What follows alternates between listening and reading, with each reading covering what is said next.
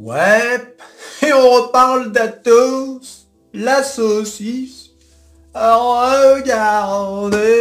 Alors là, on se dit, oh là là, mon Dieu, 20%, plus 20% en une seule journée. On se dit, c'est extraordinaire. Tiens, vraiment, là, on, est, on a clôturé à quoi?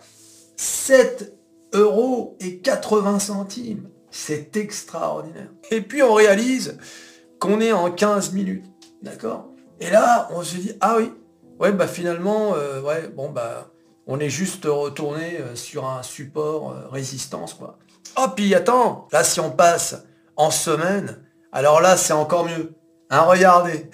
regardez la petite bougie, la petite brindille. Voilà. Même 20%, ça ressemble à une petite brindille. Regardez. Regardez. Hein, ça, c'est le Covid, là, les gars. Là, on est en mars. On est en juillet 2020. Hein, on se porte bien. On est aux alentours des 70 euros. Et puis, bing. Eh oui, les amis, on se trimballe. Si bien que si on arrive à 16 euros, on est heureux comme tout. Et eh oui, les amis. Voilà. Voilà comment ça se passe. Donc là, on n'est pas loin de 8 euros et hein, ça peut. Mais voilà. Ah oui, sur le long terme, ça fait mal. Hein. Ça fait mal. C'est la brindille La brindille des saucisses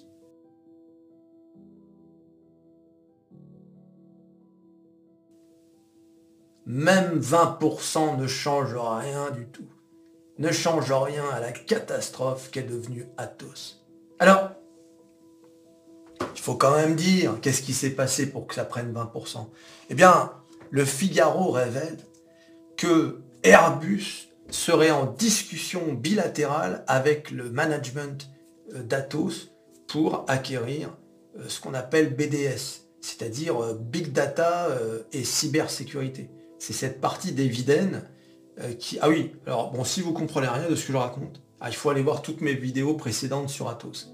Parce que c'est vrai que là, je vous parle d'Eviden, BDS, Big Data, le mec, qu'est-ce qu'il raconte De toute façon, je vais vous dire, on n'en a rien à faire. Vous savez pourquoi?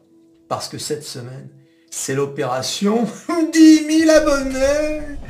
Oh, regardez Nous sommes à 9638 abonnés. Peu importe ce que je raconte sur cette chaîne, la chaîne la plus bullish de France, il nous faut atteindre les 10 000 avant Noël. Qu'attendez-vous? Alors d'abord, merci à tous ceux qui ont euh, qui se sont abonnés, qui ont abonné leur grand-mère. Prenez son doigt, je vous ai dit dans la vidéo d'hier. Prenez son doigt, elle s'en rendra pas compte. Les gars, au moment où je vous parle, il reste 362 abonnés à trouver. Allez les chercher n'importe où dans la rue. Un ancien ami, c'est l'occasion de, reprendre contact. Il nous faut les 10 000. Et oui, les amis. Revenons à Athos, hein, parce qu'il faut bien qu'on en parle quand même, 20%. C'est pas rien. Donc vous avez donc cette news euh, qui, c'est pas nouveau, hein, l'histoire d'Airbus qui veut s'accaparer euh, la, division cybersécurité d'Atos. Et vous avez une autre news, c'est pas que c'est passé inaperçu, mais bon, euh, c'est quand même important, c'est l'entreprise OnePoint, qui est un cabinet de conseil et de services en technologie français, dirigé par David Layani, qui a pris plus de 10%, je crois qu'ils sont à 11,8 je crois, d'Atos. Donc lui, il s'oppose à la vente euh, de Tech Foundation à euh, Kretinsky au prix dont on a parlé précédemment. Donc lui, il veut sauver les meubles, enfin sauver les meubles, non pas qu'il veut s'empêcher, qu'il veut empêcher la vente, mais il veut que ce soit à un prix plus élevé. Donc on se dirige vers quoi? On se dirige vers un Tech Foundation qui serait vendu à Kretinsky. Les services Big Data, euh, sécurité, cybersécurité à Airbus. Et le reste qui appartiendrait quelque part euh, à OnePoint. Enfin, en tout cas, dont OnePoint serait l'actionnaire majoritaire et qui s'appellerait Eviden. Donc on s'avance vers un démantèlement d'Atos. C'est malheureux, mais cette entreprise risque de ne plus rien valoir.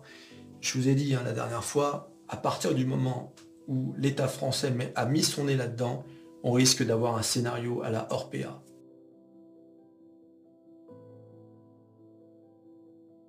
Voilà. Alors, si Airbus effectivement acquiert euh, les services Big Data, cybersécurité, euh, peut-être qu'on n'aura pas le scénario avec la CDC, la Caisse des dépôts, qui va venir euh, mettre des billes dedans. Mais il faut encore que ça marche. Déjà, c'est pas la, première fois hein, qu'Airbus essaie de rentrer là-dedans. Il y avait une tentative, il y avait un, groupe d'actionnaires d'Airbus britanniques qui s'était opposé à ça parce qu'il estimait que Airbus dépensait beaucoup trop d'argent dans cette affaire. Mais bon, le fait que Airbus revienne dans cette affaire veut simplement dire qu'Airbus ne veut pas lâcher euh, la branche cybersécurité. Ce qui est, ce qui est normal d'ailleurs, parce qu'en termes de défense, c'est quand même quelque chose d'important. Je rappelle, hein, Airbus, c'est pas seulement euh, la 350 ou les avions civils, c'est aussi le militaire. Ah oui, la France, on est très bon là-dedans. Alors tu vas me dire, oui, c'est la France, c'est l'Allemagne aussi. Oui, mais à côté, il y a Thales, il y a Dassault, Hein, je veux dire, il y a quand même de grosses entreprises françaises dans l'armement, surtout dans tout ce qui touche à l'aviation. Voilà donc en tout cas, qu'est-ce que ça veut dire pour Atos? Est-ce que c'est un titre euh, Là, les 20%, faut pas rêver. Hein. Vous avez vu sur le graphique, hein, une brindille. Et euh, en ce qui me concerne, euh, je ne mettrai plus un centime dans cette entreprise. D'accord? Je pense que le scénario euh, vers lequel on se dirige est un scénario qui ne peut rien présager de bon pour Atos. Le démantèlement de l'entreprise, qu'est-ce qui va rester à Eviden? Je rappelle que si vous êtes actionnaire d'Atos, vous serez donc actionnaire d'Eviden. Une fois que tout sera vendu, etc., qu'il y aura l'augmentation de capital et tout ça. Donc, euh, ce qui vaut aujourd'hui 7 euh, euros, 8 euros, moi j'attends que ça, éventuellement la hype fasse remonter un peu le titre, et à un moment donné, je sortirai du titre.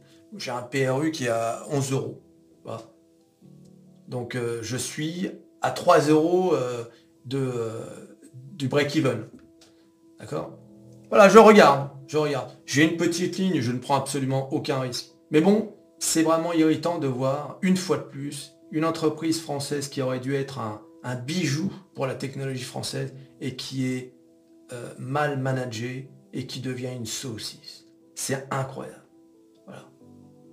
C'est tout comme avec Orpea. Jamais Orpea n'aurait dû devenir une entreprise à un centime, bien évidemment. Hein. L'État français a squeezé les actionnaires et s'est emparé de cette entreprise à moindre frais.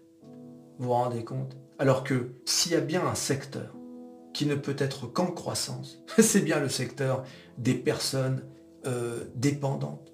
Hein vous avez vu le nombre de personnes euh, de plus de 80 ans qu'on va avoir rien qu'en France dans, euh, en 2050. C'est absolument affolant. Donc des Orpea, il en faudra partout.